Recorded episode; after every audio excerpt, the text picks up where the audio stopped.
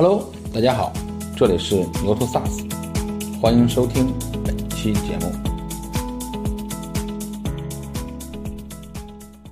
就是从我一五年开始创业啊，我觉得实际上进入了一个新的时代是什么呢？消费者慢慢的主权慢慢起来的时代。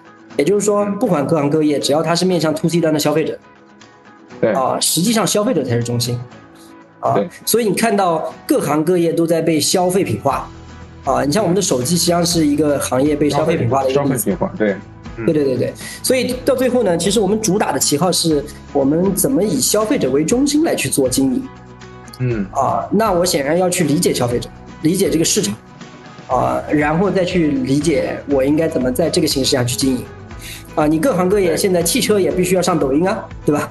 嗯，这个就是我们的核心逻辑，这是为什么我们跨行业相对比较容易一些。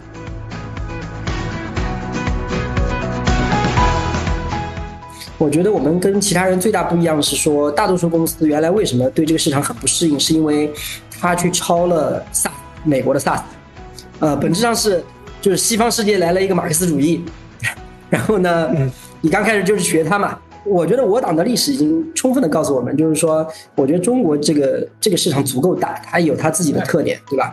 所以我们所有在这个市场里面的人呢，可以去学这些本质性的东西啊。但是呢，我觉得在实现的路径上一定是啊实事求是的。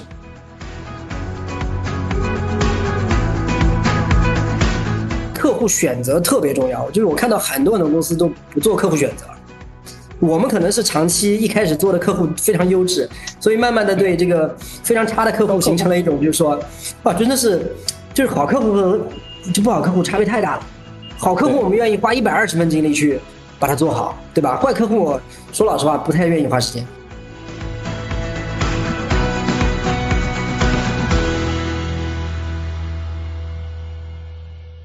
稍微介绍一下你和整个的述说故事吧。其实述说故事从这个名字是实际上叫 data story 是吧？对对对对，对，为什么有这种名字？然后稍微介绍一下给大家。好嘞好嘞好嘞，那个叫什么呃 data story，我常常就这么介绍，就是说我们创立这家公司的时候为什么取这个名字，其实的核心含义就是讲述数据背后的故事啊。嗯其实我们跟很多客户的时候，他们都非常喜欢我的名字，那个因为这个名字特别易懂，它比较明确的说明了我们公司是干嘛的，对吧？我们就是对数据这事情感兴趣，所以我们公司核心定位的领域就是数据驱动智能决策，啊，本质上就是把数据里面的这些对商业有价值的东西把它挖掘出来，然后用在商业的各个场景里面去，这个是我们做的核心的这些事儿。啊、另外呢，嗯，我过来做这件事儿呢，说真的，我是有使命感的啊。为什么原因？我简单介绍一下我们为什么会做这家公司啊，大家就理解了。就是说我自己是，嗯，从本科毕业到现在从来没有做过其他事情。就刚才我还听大崔总 那个在讲那个戴志康的故事，对吧？就是我们以前也是会在各种杂志啊，或者是访问里面会去看到说那个就是戴志康戴总他们对啊是怎么创业什么之类的。其实我看到这些东西的时候，内心总觉得跟这跟我是没关系的啊。对就是因为我从零一年本科毕业开始，就开始做数据这件事儿，然后呢，后来读研究生，我是在香港中文大学，再后来呢，在加拿大读 PhD，就是也是做 data mining、machine learning 这些 algorithm。后来毕业完了之后呢，我就去了中大教书。我是零九年、零八年 PhD 毕业，零九年去了中大教书，然后教的还是这个专业，对吧？嗯，然后呢，我一直教到一五年。你可以想象，如果一个人从零一年做到一五年年是吧？啊，对，十六年都在做这个事儿。呃，你其实没有什么其他想法，你其实就是想把这件事情把它做的越来越广泛的被人应用，可能就是就是这么一个想法。另外呢，我历史上从来没有想过做做 to C 的生意，我好像对 to C 从来也不感兴趣。我感兴趣的是社会组织，啊，就企业作为一种组织吧，对吧？用数据怎么去推动它发展啊？嗯所以这个就对我来说呢，做 data story 这件事就是一个完全是一个非常顺其自然的，而且我创业的时候就是很，现在我回想起来就已经很晚了。你想，我三十五岁开始创业，哈，对吧？对很多这种原来做 C 端互联网的，可能就二十几岁就开始在做这些事儿了。所以我感觉就是说，当我开始创业的时候，我的年龄足够成熟了，对吧？我在这个行业做了足够多年头了，我的使命感召唤我，就是要把学术上做的这些算法，要把它应用到各行各业。然后呢，当年那个正好一五年的时候，好多公司都是创建于一五年，在我们这个行业，一五年的上下前后，对吧？因为当时我特别有印象，这个李克强总理在号召叫做“大众创业，万众创新”。然后当时我记得，呃，我们原来那个 MSRA 的那个商商汤是一四年成立的嘛，当时汤老师他原来也在那个微软亚洲研究院待过，然后可能是属于我们更前一辈的嘛，他就出来创业了。我觉得好像教授出来创业，好像也变成了一个正常的事儿吧，对吧？对。就是，所以从哪个角度来讲，我觉得数据被更广泛的应用到各个领域，已经是一个契机。这个时候呢，我们就想做什么的时候，这个名字就跳出来了，对吧？Data Story，一面是 data 嘛，是比较偏技术的；一面是 Story，比较偏商业的。实际上就是把数据技术和商业把它结合起来，啊，做成一个一个很好的 business 吧。这个就是我们整个公司由来。嗯，其实那个时候你们发你们发现，就是用户要解决用户一个什么样的问题呢？就是。呃，就是 data story 呢，其实是你们自己的初心或者自己的愿景，要要把数据的故事讲出来。其实翻译成用户的话，应该应该让用户把自己的数据能够应用好，对吧？然后讲出自己的商业故事。那它到底解决一个用户具一个具体的什么样的场景的问题？当时开始。嗯，对这个问题就是其实还是蛮关键的。就是说，当我们出来的时候呢，我们我到现在为止都非常感谢保洁啊，嗯，就是我们第一个客户是保洁。其实我当时刚出来的时候，只有一个模糊的想法，就是说，哎，我们怎么把数据用到商业上面，对吧？然后呢，因为我没有经受过，呃，所谓叫创业训练营啊，或者是，嗯，就是这些的洗礼，对吧？就当当时刚出来的时候，你理解就是脑子里是一片白纸。但是呢，因为读了 PhD，也当过老师，思辨能力啊，逻辑能力还是很强的，对吧？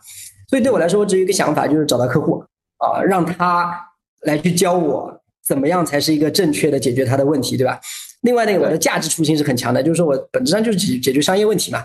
所以呢，当时我们又正好在广州，你知道宝洁的总部就在广州，对，所以天然的，就是我跟很多人都讲起这段故事，就是说我们不是认识了什么宝洁什么人，而是当时宝洁用了我们一款做的小工具，后来写了一个 email 给我们，说那个我们有一个这样一个商业场景，要把数据用来去分析一下，呃，我们的渠道。啊，能给我们的渠道的这个铺设有一些建议啊，你们能不能试一下？对，我们都没见过面啊，那我们就把这些数据收集起来，然后给他们做了一些分析，然后把它 deliver 过去，然后就就这个生意就做成了。我们就觉得哇，这个生意很棒啊，对吧？很性感 哈。对对对对，所以就误打误撞的从保洁就开始进入了 marketing。啊，这个 intelligence 这个领域，本质上就是说，我们的数据很大一部分是帮助 marketing 部门来去做它的很多的市场的这些决策，对吧？嗯。那随着就是保洁啊，在更大更大的各种客户之后呢，我们就延伸到整个就是 overall 从它的产品应该怎么做，到它的就是品牌营销应该怎么做，再到它的渠道应该怎么做，再到它的用户应该怎么运营，这样完整生命周期的东西。啊，就是我们在做生意的时候，就跟很多其他人有一个非常不一样的想法，就是说，嗯，哎，我几乎，我我大概前面创业的五年左右，我几乎不怎么看国外在做什么，也不怎么看那个同行在做什么，啊，嗯，我只关心一家这个消费品公司经营中最重要的核心问题是什么，对吧？我应该做一个什么样的好产品，它是核心问题嘛。对吧？对，我应该怎么让客户那个知道我？怎么让我让他更多的、更容易的买到我的东西，更快、更多的买？这个这个是核心问题。这可能是深受保洁的这个方法论影响吧。他就提了一些就是特别第一性的原理的这些问题，我们来去回答。所以逐步就形成了这样的东西了。对，就现在你你们大概是一个什么样的那个客户是一个什么样的规模？大概大概体量是一个数量？数量级。我们现在就是说，我们公司其实是，呃，在市面上，如果大家不是很了解我们公司啊，我觉得大家对我诉说故事有很多误解啊，或者说不是特别理解。我简单说一下，我们现在在消费品行业的五百强的客户，我们占有率大概百分之五六十以上市场，嗯，占有率。也就是说，你去超市几乎看到的核心的牌子，包括你买的食品饮料啊类的，然后呢买的日化美妆类的。啊，包括三 C 数码类的，再包括现在的就是像汽车啊、家电啊什么之类的，只要是大 logo，基本上都是我们客户。啊，这是第一个。第二个呢，因为我们今年还就是并购了考古家，那个，所以我们还服务了大概接近四十万的抖音电商的中小企业。哦，我估计没有一家公司有我们的 scope 这么广，就是我们做大客户做的是真正的大客户，就市面上大概体量是百亿级以上哦嗯，绝大部分都是这种客户。然后呢，那服务的中小的呢，又是抖音啊这一波的电商的用户，这个大概我们 scope 吧。而且还有一个特点是是我们一大一行业是，吧？对对对，而且还有一个特点是，呃，我们跨行业跨的是所有公司里面最广的。啊，从你每天消费的，就是类似像买水这种事情，啊，到你买汽车和房子这样的事情，这个 scope 我们全都覆盖。嗯就这个，其实我很好奇，因为嗯，到每某一个每一个行业里边，它需要有行业 know how 的，就是你们怎如何去构建这个行业 know how 和和各个行业的客户去服务呢？对，我觉得这里面有一个很本质的，就是说我们认为的这个里面的第一性原理到底是什么，对吧？其实我们抓住的第一性原理是，嗯，当嗯，就是从我一五年开始创业啊，我觉得实际上进入了一个新的时代是什么呢？消费者慢慢的主权慢慢起来的时代。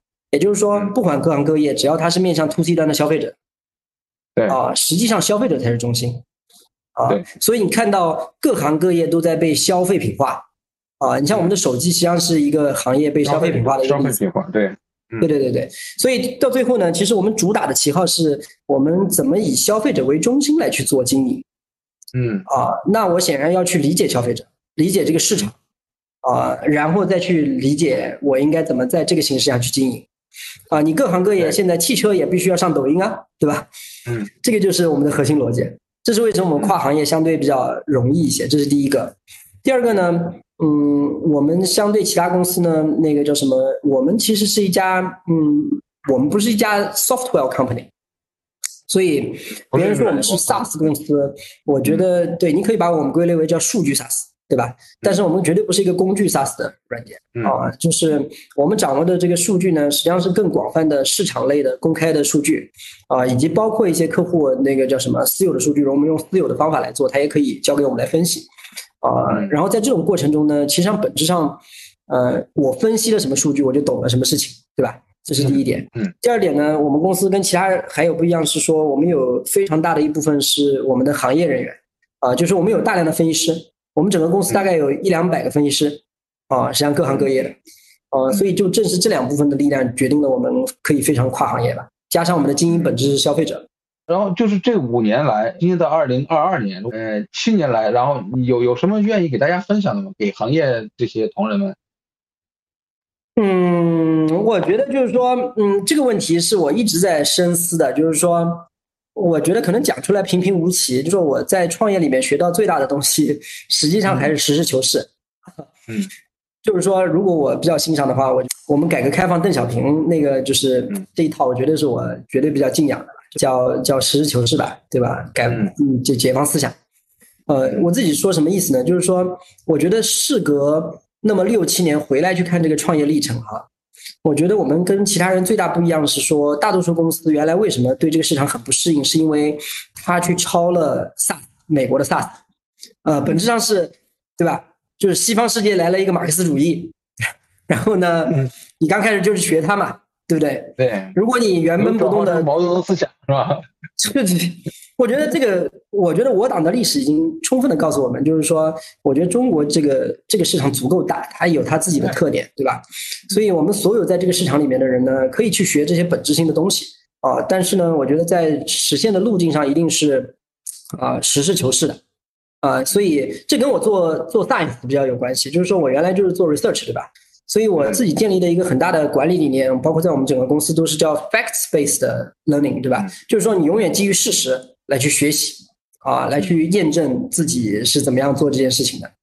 所以这个是我觉得我的最大的一个，就是我觉得跟其他人不一样，就是说我相当于是一张白纸，然后不停的沿着事实来去推动我们公司怎么一步步发展。如果我发现大客户就是在中国是一个主力能赚钱，我从来没有一天想着我非得去中教中小客户，对吧？对对，就是说我们原来就没有，这是第一个。第二个呢，你说我们原来想做定制化啊什么之类的，这个这个标准啊什么之类的，我脑子里没有这个概念，我也不会这么去思考。我永远会去遵循这个经营的本质，就是说你怎么样才能赚钱，对吧？你公司就是经营要赚钱嘛，那你怎么样做到你的这个售价比交付成本是高的啊？怎么能让自己的成本逐步降低？这个才是本质对啊，对吧？所以呢嗯，我觉得这第一大点是实事求是。我觉得第二大点呢是所有人嘴上在讲，但是实际上做不到的啊，就是怎么叫真正的以客户为中心，嗯对吧？做价值创造者。我觉得这个几乎每个创业者到最后都会讲这句话啊。嗯但是你怎么做到呢？在我们公司，我的衡量标准就是说，我经常在很多会议上去 question 我们的，他不管是做技术的，还是做业务的，还是做分析的，我永远会去问你那个这个月见了多少客户，对吧？嗯，而且我问的特别具体，你见了具体哪些客户，对吧？你跟这些客户做了啥？啊，是吃了个饭，还是跟他聊了一个什么东西，对吧？就是，嗯其实我觉得就是说，你永远可以把你的理念转成一些呃具体的衡量标准啊、对然后把它转化成整个公司的行动，这样你某种意义上你这种文化才能落地嘛，就是说，所以我觉得我们在真正的去抓住客户这件事情上，是绝对在其他的行业，呃，就在其他的和其他公司来比，我觉得是有优势的。啊，并且呢，我们大多数的客户都会给我们一个评价，说，哎，这家公司刚开始好像不太理解我们，对吧？但是呢，学习精神很强理解我们了哈，嗯哎，因为我们碰到这种情况，我们对他的要求是什么？对他要求是你必须每周必须三天出现在客户那儿，嗯，对吧？对，就就是这样。你跟他一起上班，你不懂他的话，啊，对大客户确实也需要这样子上班啊，对是，就是就是，我觉得这个就是我觉得第二大点，我觉得就是说我的嗯我的另外一个 key learning 啊，就是说刚才说第一个实事求是是我的决策模式，对吧？第二个就是说以客户为中心，更多是体现了我的经营方法和经营思路，对吧？嗯我觉得还有一点呢，我我就是我觉得挺值得分享的，就是说我也觉得是很多人讲了很大很多遍，但不一定他能落到实处的，就是说在技术上的坚定投入。嗯 就是我我自己是做技术的，对吧？我显然我说老实话，我做 CTO 的热情可能比我做 CEO 还高啊。嗯，就我是要克制一下自己，不要花太多的时间在技术上。技术啊上，嗯对对对，但是呢，就是说从我的角度来讲，就是说，嗯，我肯定是有这个信念的，就是说技术这个东西显显然是长期被低估的，短期被高估的，啊，所以你一定要经历这个投入曲线，这个投入曲线是持续不断的投入啊基础设施。啊，我常常跟很多人讲，我们做数据的基础设施，做平台的基础设施，就跟铺公路一样的，对吧？就你只有先把公路铺好了，你这个时候交通起来，你才能在上面跑这个应用，啊，那这个应用才能像车辆一样去赚钱。啊，那你路不好的时候，你显然不行啊，对吧？嗯，所以我们应该也是业内就是从这个私领角度来讲，最早做 Pass 啊。其实我们大概到我们第，应该准确的说，我们在公司的第二年就开始决定系统化的投入啊，做我们的数据数据的基 SaaS 基础，然后到第三四年的时候就开始坚定投入做我们平台的基础 SaaS。嗯。就前者把我们变成了一个类商业版的百度啊，嗯。那个后者呢，把我们变成了一个就是说有能力去构建各种各样的快速应用的一个平台嗯啊，所以大概到了就是说，嗯，我印象特别深刻，就是说大概到了二零二零年的左右的时候，我就感觉我们有能力去团结各种各样的合作伙伴，在我们的体系下开始去做事情了。嗯啊所以这个依赖就是说，肯定我是做技术的，我有这个坚定的信仰来去投入这个事情嘛，对吧？是的，然后我觉得第四个呢，我觉得也是很多人说说，但是我觉得是创业里面一定要被落到实处的。啊、这个落到实处是什么呢？落到实处就是说，所谓叫成就他人嘛，对吧？就是说你到最后回问回望自己，说你创业到底是为了啥，对吧？嗯。我觉得更多的是构建一个组织，这个组织里面能够成就他人。其实我非常好奇的有一个点，就是说，比如说客户为中心，因为我们原来说客户会被伺候坏的，对吧？然后伺候伺候客户这个脾气会越来越大，然后是越来越条件越来越多。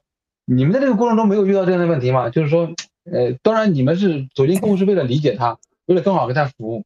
那你每天要陪他去去这样的待在一起的话，客户会不会也会被伺候的？就是比如说什么都不会了，对吧？什么依赖性很强，我觉得这个是中国社会一个普遍的问题吧。我觉得那个叫什么，嗯，其实我觉得从我的角度上肯定不会的，但是在很多人看来这是个冲突，对吧？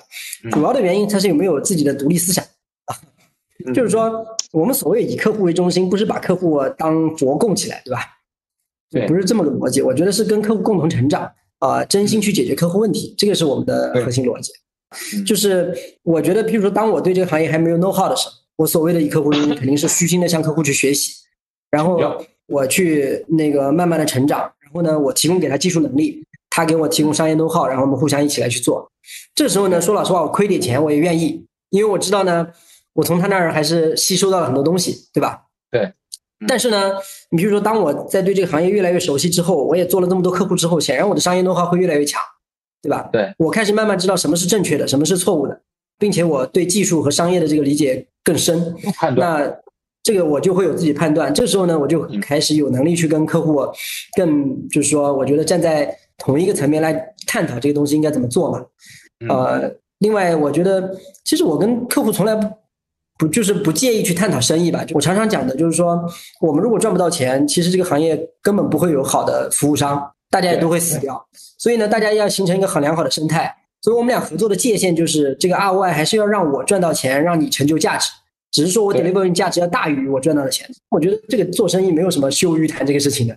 我觉得慢慢慢慢，你带着这种自尊自信。然后呢，know how 又比较强，我觉得大家就能做成很好的朋友吧。我觉得互相尊重，这个基本上我一般是做生意的这个逻辑啊。嗯，对。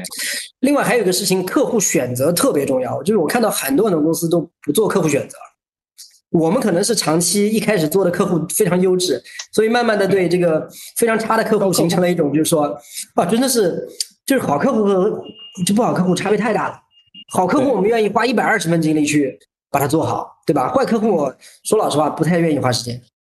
然后讲讲失败，比如说这些年、这七年来交的最大的学费在什么地方，对吧？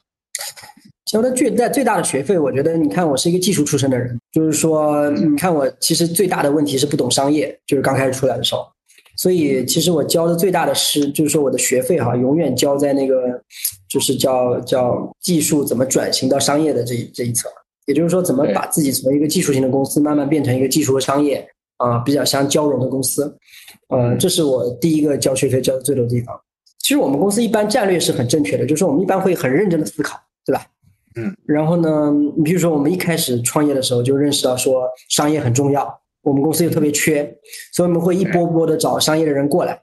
但是刚开始的时候，说老实话，真的不知道怎么跟商业的人相处啊。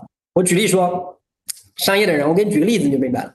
比如商业人对待数据，他可能就是说，如果他不是原来做技术的，他可能对数据的成本是完全没有认识，对吧？对。所以他常常会呃提一些要求，其实呢，可能在他看来其实是一个很简单的要求啊，但是呢，在技术上可能要花巨大的精力来去做，但这时候就会产生很多很多的冲突。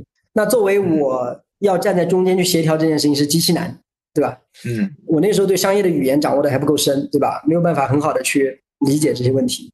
所以我觉得我们，哎，我我到现在为止对很多早期加入我们公司商业伙伴，我都很很内疚。我也希望就是现在也有很多人逐步回来哈，我都跟他们说的，在在这个上面我都讲的，就是说有机会回来吧。就早期是我们没有那么懂商业，所以呢，很多小伙伴在这儿待的时候就觉得没有好的环境嘛，憋屈，对，憋屈。他总觉得我们公司是技术主导的，永远是技术说了算。对吧？就是还有一句话，人家说你你们不懂，是吧？对对对对。所以呢，早期很多当了先烈嘛，那，那个叫什么？所以这个是我们现在公司，我觉得经过若干年处理的，慢慢比一般的公司要好很多的。因为我们不停的就是找商业的人进来，虚心的他们学习，不停的把它把它融成一波。这是第一个，我认为呃交学费交的最多的地方。第二个是什么呢？第二个就是说。呃，我觉得很多公司都会有这个问题，就是说，所谓叫战略到落地的闭环这个问题。你作为一个，就是刚，我觉得大多数创业的人多半都是有一些理想主义啊。嗯。那这时候你到了现实的这个环境中，就像你刚才说的，怎么去对待客户这个问题，也是。是落到现实里面逐步逐步学会的问题嘛？怎么去平衡的这个问题？我觉得从战略到直接落地的闭环，怎么把公司的美好的愿望跟它的执行力、跟它的这个经济效益 ROI 这些东西都把它结合起来，我觉得是一个也是一个终身都要学习的过程吧。啊，对，我觉得这个没什么，就是大家都会交很多学费。我觉得可能很重要的就是在这两方面。那，一个是一个就是商业化的部分，就是商业化和这个技术整整个这个翻译的过程中，其实大家。那个语言不同，然后其实交了很多学费。第二个就是真正的价值转化要战略落到地的，这形成一个战略目标，对，形成一个体系的时候，这个怎么去转起来，对吧？这其实是一个很很重要的一个事情。就是说，站在一个 CEO 的角色里面，就是你这七年来就永远在你的事情里面排前三的，就这个事儿是什么事儿？只能说意见的话，永远他在肯定在前三位排着。我觉得他只要说一件，我就只有一件事儿，就是人啊。我认为对我来说，永远是人才的这个问题一直困扰着。其实这个问题不仅困扰着我，我觉得是困扰整个产业的。呃，原因是因为我们做的所是新产业嘛，对不对？嗯。呃，这个行业可能有很多懂技术的人，啊，可能有很多懂商业的人，但永远稀缺的是既懂技术又懂商业的人，对吧？嗯。然后呢，这个行业这种人才呢，因为我自己做老师出身的，我理解人才的培养的 curve 是什么样的。嗯。就我们公司现在有很多我当年教的本科生还在我们公司工作啊。嗯。我是零九年教的第一批本科生，你想到今年为止，他们一三一四年毕业，对吧？差不多已经工作了七八年，差不多都是三十几岁。我觉得一个人才成长的过程，差不多就要七八年到十年这样一个周期。一个周期，对。啊，一个一个一个小一代人的这样一个周期。对。所以呢，在这个一代周期里面呢，你你又不想成为一家学校，对不对？老师去培养人，你你总也想用一些，就是说，对吧？已经已经有很多人，但成熟的人他要改造，对吧？嗯，他要适应这个这个东西，对 对吧？所以你怎么把这个组织、把这个人变成一个超有活力的，然后呢，有 know how 的人进来要改造，没有这个基础的人要把它培养起来，对吧？要去平衡这些事情，我永远是觉得最难的事情。而且怎么在这一大群人里面建立这个信任，对吧？也是我觉得就是挺难的事情。你想，我们公司从原来就就一两个人，对吧？两三个人，到开始变成。一百个人到现在差不多没有小千号人，对吧？嗯，就这个这个每一个阶段，我觉得都是巨大的一个挑战啊，永恒的问题，永恒的问题。嗯，因为比如说刚才你你你讲了两个点，就是一个是人的培养，另外一个就是成熟的人的改造。呃，其实最基础的是背后的信任的那个建立，对吧？对对。比如说在这个期间里边，有没有形成一些你们的打法或者是一些规则出来？有啊有啊，这个我觉得就是我我自己就是说，我觉得首先啊是文化上，就是我们自己公司刚才说的，你看我这么强调实事求是，对吧？我这么强调信任这件事儿，我觉得这个就是我们公司根本性的文化啊，就是呃，我们公司呢，它一端是强调信任和伙伴的关系，就是我强调就是说，就我绝对不是那种技术型的书呆子，觉得就是大家坐在电脑面前这种想法的，我完全不是，我一直鼓励我们小伙伴有时间就一定要坐下来吃饭，嗯。啊，那个一个很大原因是人构建信任是要多方面构建信任，啊，你没有信任啊，很难做到大家坦诚的说话啊，你就会形成交浅言深，对吧？这是人性，呃，所以我们一端强调信任的构建，一边一般强调专业性，专业性的时候就要强调非常坦诚，对吧？大家可以 PK，啊，大家要不停的啊追求专业上做的非常非常好，啊，所以我非常欣赏的文化就是叫呃一端是叫。绝对的信任构建，一端是极度的坦诚，嗯啊，形成这种张力嘛，对吧？一方面呢，我们俩关系越来越紧密；另一方面呢，我们在事情上面越来越坦诚，啊，可以就是刀枪的 PK，对吧？嗯，这样公司才能掌握这个事情的真相啊。所以我常常在公司说，我们的整个的管理理念哈，就是说我说的是三段论。这个三段论是第一个是嗯，一定要这个呃基于信任来去沟通。就如果你发现你们都没有信任，你应该首先建立信任，然后你再来沟通，对吧？基于信任来沟通。第二个，基于事实来去做决策。就当你就沟通的时候，对吧？我们永远去拿出事实来去沟通啊，就是拿出事实来去讨论，最后基于事实来决策。第三个就是呃务实的执行，就是以那种务实到底的精这个精神来去推动执行。所以基本上就这个三段论，我们来去推动，就是整个公司来。来去做这件事情，那你有了这个思想的意识之后啊，就是说，其实文化它是落地的嘛，就你就会在你的管理逻辑里面，你做产品的逻辑里面啊，这些东西一个个来去贯彻它。你慢慢快快出我的风格，就是说，我们只要稍微聊聊，你理解我的风格是什么？我首先去构建这个理念世界是什么样的，对吧？对。然后呢，极度的把理念世界落到那个实处啊，对，一件一件的用行为准则来去推动它，我肯定能以身作则做它嗯。这个就是我们我们公司的这个风格。你们在如何去看客户和客户成功这个关系呢？就是我们现在在做 SaaS 这这类的这个这个这个品类，大家都在在就刚才你说，看你可能是归归结为数据类的 SaaS，对吧？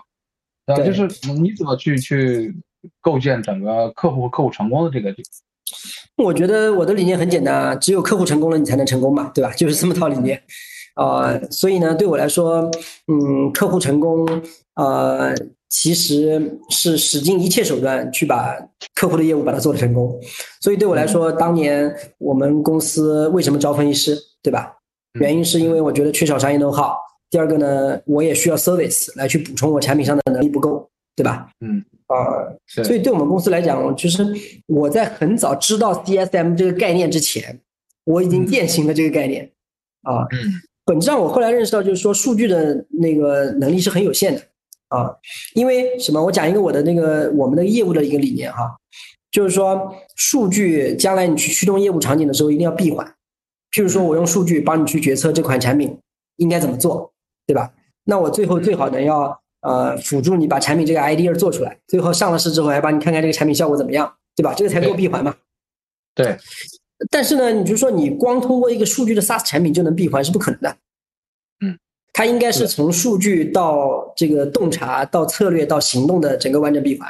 我们人嘛，通过数据推动是这样的：首先去大量的做了一些调研思考，然后拿到了一些 insight 啊，嗯这 insight 是说，哎，我有这个 idea，我可以去做这生意。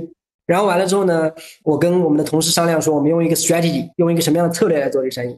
最后呢，把它落到具体行动 A、B、C 上。做完了之后呢，复盘这个 A、B、C 能不能到这个上面，对吧？对嗯所以这里面呢，很明显它涉及到的产品是非常丰富的，它不只会是一个产品，前面你有洞察类的产品，后面有监测类的产品。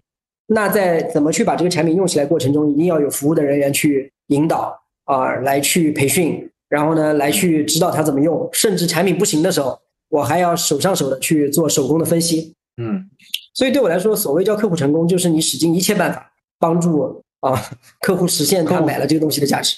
那一些北极星指标，就是你们自己判断客户成功的北极星指标到底是一个什么样什么些哪些指标呢？我觉得本质上还是对我们来说，在内部务实的讲，还是客户增购啊，嗯。就是说，嗯，本质上客户持续买单你，因为我们这个数据 SaaS 啊，它是一分钟都断不了的啊，就本质上它这个数据是每天每天都要更新嘛，它才能有一个及时的去反映到它策略上面的一个东西，所以客户不用你的啊，就说明你的价值肯定是没到位。啊，客户不增购也说不到位，因为数据啊，它的价值是不断被挖掘，就本质上就是说，他今天用了数据了，他后来发现，哎，这个数据好像可可以辅助我很多很多事情，对吧？嗯用同一个数据，而且用的深度会越来越深。它本质的表现就是体现为增购嗯，是的啊，所以对我来说，发个什么调研问卷说客户好不好，我认为这个完全不是本质。就是你 很难触碰到本质的东西，对吧？对对，我觉得这是最好量化，也永远好比较好衡量的这一个问题吧。嗯，是。就你怎么看整个中国 SaaS 这些年，从一五年开始到现在，甚至未来，你因为因为这两年其实是从一个极热到一个极冷，对吧？接下来会是一个什么状态？我自己就是说，嗯，因为我自己做了二十几年的数据了，对吧？我显然不会受这个周期的波动啊，啥极热极冷的。我我常常对我们公司，就我有时候也会给我们公司新员工培训嘛，对吧？我还特别在意这事儿。我就跟大家这么，我我通常开开开始的时候，我都讲一句话，我就说欢迎大家来到一个永不落幕的行业，嗯，对吧？就是我我认为永远有两个行业是永不落幕的，一个是数据，一个是能源，啊，嗯这两个行业，啊，就是两个很像，就是数据现在已经变成资产，啊它其实是一个是是另外一种能源。它就是石油嘛，对吧？对对对，嗯它就是石油嘛，就是说，呃，你想从我们夜观天象开始，到那个收集数据吧，到现在数据只是越来越多，从来这个行业没有真正衰弱过，嗯对吧？就可能一个具体的行业，汽车会衰弱，汽车会增长，行房地产会衰弱，房地产会增长，嗯但是你从来没听说过数据行业 会会会衰落，对吧？就数据的用的用途啊、用量只会越来越大，这是我第一个大认识，对吧？所以就是说我自己又做的数据 SaaS，所以我这是我第一个大看法。第二个大看法是说什么呢？就大家通常谈的，就比如说从一五年到现在，所谓的 STARS 有上下波动，实际上是拿美国的标准来参照的。对你这个观点很好。对吧？就是他是拿了一套西方的这个逻辑来去参照，说，哎，这儿冷了，这儿热了，原来的估值体系变低了，啊、这套东西，因为原来中国的投资人去投的时候也是参照那套体系来的，对吧？别人给了二十倍的 PS，那我们也应该要给二十倍的 PS，嗯他给了八倍，我们就应该给到八倍。嗯所以这个是个参照体系本身上选错了的问题啊。嗯，我觉得你想你去衡量一个中国的产业，你显然应该从它的土壤开始去看起，嗯然后去看它的产业发展，然后来去看。所以我自己看就是说，这个土壤就是首先数据行业是永远在发展的，这是第一个。对，第二个，中国原来土壤肯定是贫瘠的，对吧？这个所谓土壤是企业用数据的土壤，啊、企业用 SaaS 的土壤，它是贫瘠的。对，嗯我们有超大型的企业，但是呢，超大型的习惯了定制；我们有中小型的企业，但中小型企业死的那么快。对我们有中央部的企业，但中央部的企业从老板的这个思维模式啊、到他的这个组织人才体系啊、对上又更上不去，下又下不来，这个就是中国的体系。另外，中国的竞争比国外卷一万倍，那个叫什么也没有生态体系，所以大家各自在胡乱的厮杀。我觉得你只要在中国 SaaS 做个两三年、三四年，对吧？跌个几个跟斗，你很快就会理解了它土壤是什么样。在这种情况下，你还去参照外国体系，显然是你你昏了头了啊，或者是你就就是没看清楚事情。对是，所以你把这些新闻看清楚了之后呢，你就看到它本质性的东西是什么？本质性的东西是说，我来做这个生意，我还是要价值驱动和效率驱动，嗯，对吧？价值驱动和效率驱动，对，呃，对对对，那你第一个做的产品，别人愿不愿意买单，有没有价值？你肯定要不断的创造更多的价值，对吧？对，第二个，你 deliver 价值了，但是你能不能赚到钱，取决于你的效率、你的组织效率，对吧？你的软件的效率啊，你的数据的效率能不能达到能赚钱的水平？你只要这个事情能做，不管你多细分的市场，你认为都可以做，对吧？这个时候，我认为就是说，在中国的市场就会有横纵之分啊。我常常说的，你去看每家公司老板是怎么过去几年做的时候，你就会看到他不停的在横和纵之间徘徊。横向，对吧？横向就是通用的扩张，对吧？纵向就是垂直的深度扩张，那大家都是纠结的，对吧？横向就是卖的浅一点，但是我卖的广一些；纵向就是卖的深一点，行业性更强一些，那都不可以兼得的嘛，对吧？你只能在这中间不停的平衡啊。所以每家公司对横和纵的看法啊，对这些事情的看法，它决定了呃它的逻辑，但是共同就是价值驱动，那个效率驱动。所以我觉得讨论什么大客户、中小客户、定制化、标准化啊，这个呃这些都没啥意义啊，或者说它是一个非常就是我就不愿意讨论就是相对虚的东西，我就你你说大客户好，你告诉我你到底是做一百亿的，对吧？嗯你做哪个行业的？你只要把这些说出来，我就能帮你判断说这个客户值不值得做。嗯，对，嗯，是对吧？定制到底是怎么定制，对吧？你你说明白了，我才能判断。对，是。你刚才就就在讲，就是在在数据这个这个这个这个领域里边，比如说你们在服务大客户的时候，他也也会面临，比如说刚才你讲的，就是是 pass 的问题嘛，也会也会也会给他们有 pass 的这种概念吗？还还是怎么？就是对，因为因为因为你你永远都会就是客户和厂商之间，一个是永远想解决通用化版本的问题，对吧？客户永远有有定制化的需求，这两者之没错间的差异永远是在博弈嘛。嗯没错，所以这时候你就要看本质，它的关系是什么？就是说，业内你比如说原来大家都说做 SaaS，对吧？然后过了一阵之后呢，大家都做 PaaS，我认为它其实都没有没有把握到这个事情的本质。它的本质是什么呢？它本质是弹性交付啊，嗯，这本质是弹性交付啊嗯，就是就跟云计算，嗯，提供的本质也是弹性交付啊，弹性交付，对，就是是今天有各种各样的需求，对吧？我想要去满足。嗯那我通过能够把自己的能力把它弹性化，能够既能去满足一些小一点的，也能满足大一点的，既能满足非常定制的，又能满足非常标准化的。那这个含义就比较丰富了。怎么怎么构建成弹性交付呢？对吧？这个路径是什么呢？那对每个公司来讲，它就有具体的选择。你比如说，非常擅长技术的公司，它可能它的路径选择就是我要做一个 pass，对吧？就是从我们公司讲，我们肯定会选择这个路径了，对吧？对，那我就把这个下面的组件做的灵活的，可以互相组成。客户要换界面，那我就能做的能换界面，对吧？对，就是说客户如果需要不停的灵活的处理数据，我就做成我们现在叫柔性的数据供应链，本质上就是 C to M 嘛。对，这个弹性交付概念不仅能用到我们 SaaS 软件行业，其实你用到制造业也是一模一样的。难道制造业不就在也在追求同样的弹性交付？啊，特斯拉对吧？它为什么要做一个这样的工厂呢？啊，它实际上就是把想把它的这个这个 factory 把它做的非常的这个柔性，对吧？嗯，它可以造很多款车，但又可以重用很多组件，啊，嗯然后每个东西又非常标准化，所以我认为只要你把弹性交付这个事情把它看透了，它可以是技术上，可以是服务的 SOP 上的，啊，对可以是客户的选择上的。嗯，你最最终你还是要实现弹性交付。嗯，对就在做头部企业的时候，和和这些企业在做一些交互，或者是是是一些你们自己的增长的过程中，有哪些心得可以给大家分享的？嗯，我觉得就很多公司现在都讲他们开始去服务大客户，对吧？一股风嘛。我觉得首先要分，就自己内心要问问自己是做的是伪头部还是真正头部。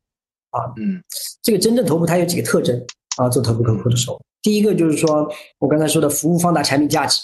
你说你真正做头部客户的时候，你没有足够好的服务，你又想服务好头部客户，其实你可能只是做了伪头部，就是说你给呃叫什么一个一百亿的客户卖了一个呃说说是就譬如说卖了一个小额通，嗯，它不叫做头部客户啊，对吧？对对，我给头部卖了一千万、两千万，我觉得才叫头部头部客户啊。啊，就是说本质上是，呃，头部客户还是真的有付费能力的，对吧嗯？他对价值的这个需求也是很大的那你收到了这么多钱，才证明你真的做了头部客户。那在这个过程中，你一定会有要处理产品和服务的问题。所以刚才说的，你如果做了真头部，你一定会花很多精力去处理产品和服务的这个问题，怎么做好平衡这个问题。我觉得这个既肯定是既不要听投资人的，也不要听产品的，对吧？我们永远去听客户的，啊，嗯，来去找到一个平衡态。我觉得这是第一个大的。第二个呢，你想做头部客户呢，我觉得你做单一产品线是不要想，嗯对吧？因为头部客户他需要更完整的价值。你想想，你公司如果做了一个单一产品线，如果你嗯只是做了一个单一产品线，那你不要想去做什么头部客户了，它可能不适合你。嗯对吧？因为头部客户的需求，哪怕在一个部门，它都是丰富多彩的。对，拿我们一个数据产品来讲，有的人用来去做策略，有的人用来做运营，他需要的产品肯定不一样。他虽然要的是同一部分数据，那在这种情况下，你肯定要做多产品线。那涉及到多产品线，一定会要求你在技术上要有能力做 PaaS 平台，对吧？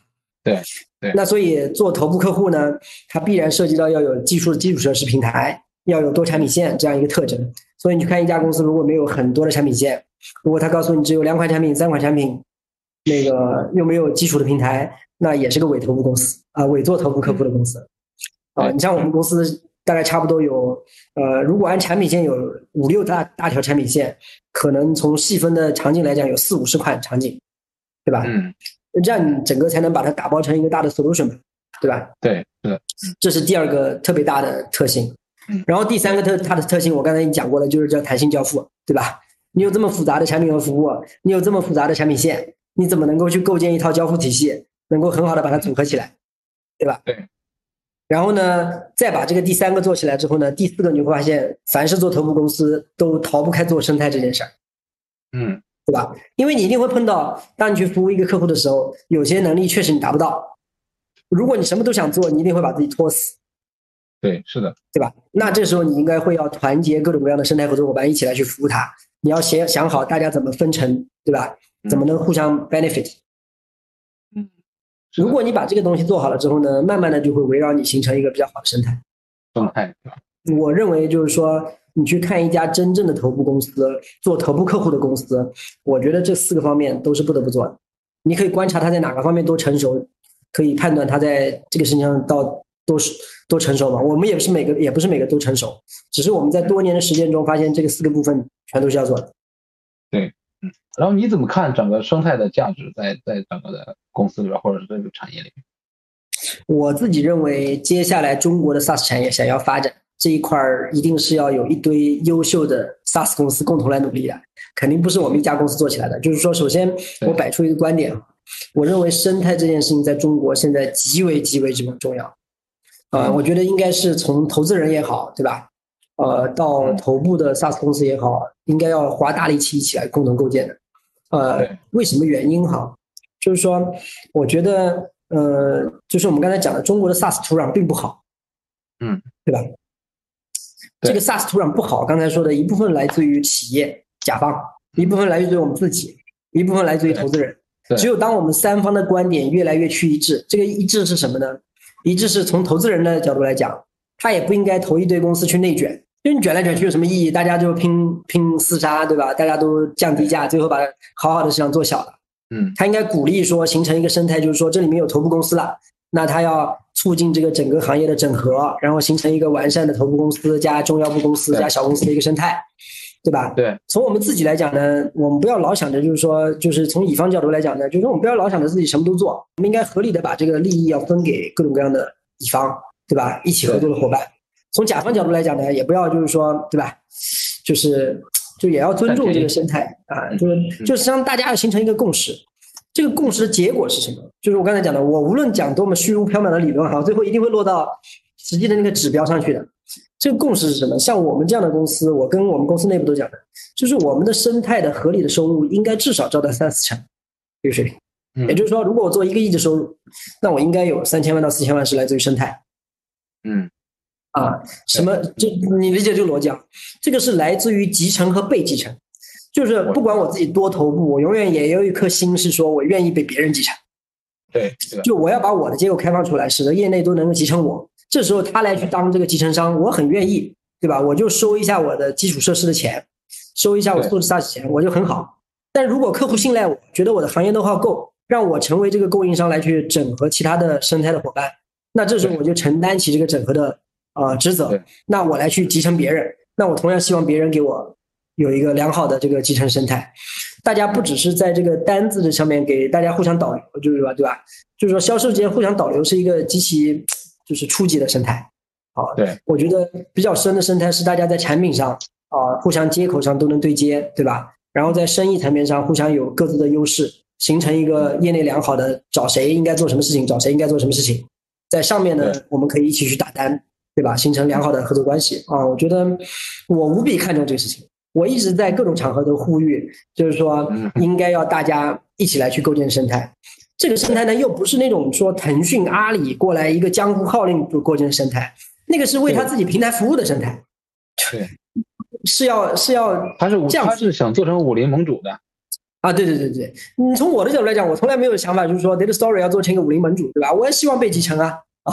对你刚才看了，你刚才说说呃生态一定要有共识，呃那个共识呢，你你讲了一个点，说它三到四成的生意是来自于生态，对吧？还有别的一些特征吗？我觉得呃有几个吧，就是说，嗯，这个我还是说，假如我到了头部的 SaaS 公司这种看法，哈嗯，就是说，我觉得有几个特征，就是说，呃，反正我我还是比较相信我党那套的，就是说，就是朋友永远要搞得多多的啊，对，呃，敌人要搞搞得少少啊，对对 对。对，呃，所以我我去看他这个生态做的好不好，永远有几个特征，就是说，嗯，第一个这家公司那个叫什么，嗯，我我几个特征吧。第一个，你看我们现在呃，我们公司虽然历史不长，我我们已经完成了两家公司的并购啊。对。就这家公司呢，一定是有能力做一定的并购和整合，对吧？嗯。因为你想，现在经济形势这么差，投资人这么差，如果你又是个头部的 SaaS 公司，难道理论上肯定会有很多的机会吗？对吧？嗯这个机会就是业内开始做一些就是投并啊、整合啊什么之类的。我觉得比较差的公司肯定就是整合失败了啊。对，比较好的公司呢，就是整合之后，哎，活得还很成功。我觉得这个是你去观察这家公司做生态能力，因为这个是个极致的考验啊，对吧？你把一家公司一起把它放到你体系内，还能够两家公司不产生排异反应，还把它整合的很好。对呃，我觉得这个是一个非常强的能力的反应。嗯第二个就是说，嗯，你慢慢的会形成一波兄弟伙伴，对吧？嗯，啊，这个兄弟伙伴，哎，这个朋友圈，你跟他的这个也不是说非得有股权关系，对吧？对，大家就是说也有可能有一些有股权关系，也有一些没有，对吧？嗯。但大家就是在江湖上互相帮忙，对吧？一起去共同做客户，然后客户也认可，对，然后他就会形成一个印象说，哎，这两家公司好像总是非常紧密的合作伙伴。对，是的，啊，对吧？就是你你去观察就行了，就是他是不是跟经经常跟几家啊经常形成合作伙伴，他们总是一起出现，嗯。我觉得慢慢这个就是他有一个很明显的朋友圈，还有对更 deeply 的是什么呢？你去看它的产品的开放性对，啊，我是做研发的，对吧？我你跟我说你做生态，我觉得我只要就是去跟你们 CTO 交流交流，我立马就知道了。你说你做生态好啊，那你的接口被多少家接啦，对吧？对，然后我能够在一天之内接你们的东西呢，还是在十天之内接你们的东西啊？这个稍微做一下合作，你就立马明白了。我觉得这个这个三点看，就我永远用 fact 去衡量，而不是就是就听其言观其行嘛。嗯，对，不要听他说什么，要看他做什么。看他做什么，就是不要信，对，不要信他的嘴，要信他的腿，是吧？对对对对对对，看永远是往哪走嘛。对，永远是这样，永远是这样，确实是。就今天晚上特别开心啊，然后然后聊的我们也聊得很接地气啊，就是每一个都一二三四五，对吧？然后非常的逻辑化，非常的逻辑，可能是你这这么多年，然后我我特别喜欢给给理科生聊天，就理科生聊天非常有逻，对，非常有逻辑。你每给他抛出一个问题，他都会给你先给结果，然后为什么有这个结果？一二三四五。对对对对，理科生就就这么简单，有时候就特别干啊，会显得有点干。没有，我其实我今天晚上我记了记录了很多东西，我觉得就是每一点都非常的，嗯，那个背后能感受到的背后那个思考力。然后因为就是理科生和文科生不一样的是什么？文科生讲起来可能就会就会讲的比较发散，然后比较有情怀。呃，比较引人入胜的感觉，但是理科生呢，其实讲的就是非常的逻辑化，非常的就是所有的都可以立马画成思维导图给你展示出来。对对对对，对吧？是的，是的，是的，是的。今天晚上特别感谢，就谢谢谢谢谢，好嘞好嘞，谢谢啊，多谢多谢多谢崔总啊，嗯，好好，拜拜，拜拜拜拜拜拜拜。今天晚上给许亚波聊呢，就聊得很干，聊得非常干，而且他的语速非常的快。嗯，我不知道是不是因为之前他做过老师，然后他讲所有东西都是逻那个结构的，呃，非常逻辑非常非常清晰。就他刚才在讲，他说他喜欢在做一件事情的时候，他会把这件事情的框架先想完，然后然后再去找到落地的那个实事求是的找到落地的那个方法。我大概总结一下今天晚上他聊的一些信息，然后可能会总结的不全，大家在回看的时候可以。可以做一些那个那个整理，他其实讲了一个核心的点，就是他一定要回到第一性原理去思考，我们到底做这件事到底是为什么？为什么要做这件事？他说他用了一句就是实事求是，如何来展示这个那个来说实事求是这件事呢？他用用了四个点，第一个点呢就是说要理解经营的本质，就刚才我们说说不要一味的去抄国外的，或者是去学习国外的一些原生的一些东西。那它到底我们在本土化的部分到底是一个什么样？这第一个，第二个呢，就是理解客户，要以客户为中心。虽然我们有太多太多的人，太多太多的企业把客户第一和客户为中心挂在了墙上，但其实很少有企业能把客户这两个字或者客户为中心这几个字放在心里去践行的。他觉得就是客户中心到客户，再到客户的行动如何去支撑这件事情，其实大家是需要思考。第三个就是你真正的去去在技术端去做非常大的投入，然后因为我们去看产品是一，如果没有产品，没有技术，没有产品，其实一切都没有未来，都没有未来。第四点，他觉得是成就未来。他刚才还跟我开玩笑说说，大家可以去看，呃，Data Story 的那个股权结构，然后看看到底大家这个，我相信，呃，我我他讲完这句话，我相信。他肯定股权是一个非常非常分散的一家公司，他希望所有的人能够通过这个平台一起去获得成功。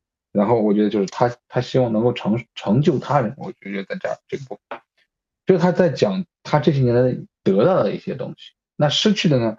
他觉得交学费最多的一个就是在商业化商业化的过程中，就是说说白了就是不懂。然后从一个老师从之前呃那个那个学习呃数据。然后教数数据，然后再到创业数据，其实我觉得是是是是一次非常大的一个跨界，从一个教书育人的人到一个做商业化的人呢，就是到企业家呢，我觉得还是一个非常大的一个一一一个一个 gap，然后他他其实他跳过来其实是不容易。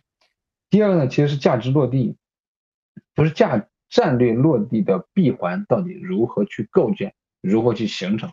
我觉得这个点呢，我觉得他刚才讲了，我在讲，我在说，其实呃，这这些年他最大的，嗯，最重要的事情，比如说这创业七年来，永远放在他的那个作为 CEO 最重要的位置，他说了一个字，就是人啊，背后就是组织了。他说有两种，一种就是新人的培养，另外就是老人就成熟人的，呃，就就不够成熟人的培养，或者是足够成熟人如何去改造。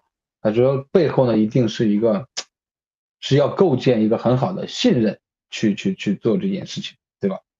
他的理解呢有用两两句话去总结，一个呢是绝对的信任，另外一个就是极致的呃极致的呃极致的互动啊还是什么呢？我我这这这个词我没记下来，对吧？大家可以去去去随后看一下回回放，对吧？呃呃，他的理念呢，其实是基于三段论的。第一段论，第一段呢就是基于信任的沟通；第二段论呢是基于事实的决策；第三段呢就是嗯务实的执行。也就是说，呃，沟通、决策、执行这是三段，然后去去去构建他自己自己的一个理念，对吧？然后我在解问他，就是说数据整个行业的判断的时候，他说其实最终最终呢还是有两层含义去驱动这件事情去发展，一个算是是价值的驱动，另外一个呢就是效率的驱动。他觉得说你要去服务商业客户，你一定要给他呃有价值感的服务或者是产品，对吧？那你这件事如果成立的话呢，那你这个这家企业拼的就是效率，就如何让自己更快的或者更低低成本的。去获取利润，我觉得这是可能他他刚才讲的讲的那个部分。呃，还有一个呢，就是还有两个点，就是他觉得是说服务头部，就是这你是不是一家服务头部公司的呃企厂商或者企业的一些特征。他说，首先第一个呢，就是你的金额判断，你到底是付了购买了你十块钱的一个产品呢，还是购买了你呃一千万的一个产品，然后去去衡量他是不是真正的在很深度在服务这家客户。第二呢，就是你是不是在一个单一化的产品，还是一套解决方案的方式去去负责服务你的客户？因为他他觉得在绝对头部的企业里边呢，需求一定是复杂的，需求一定是多元的。纵然是一个部门，它需求也是多元，也是复杂的，对吧？第三呢，是他你的交付能力是不是能够去服务这些那个交付能力是如何的？就真正是不是能够适应和服务这些头准这绝对头部客户？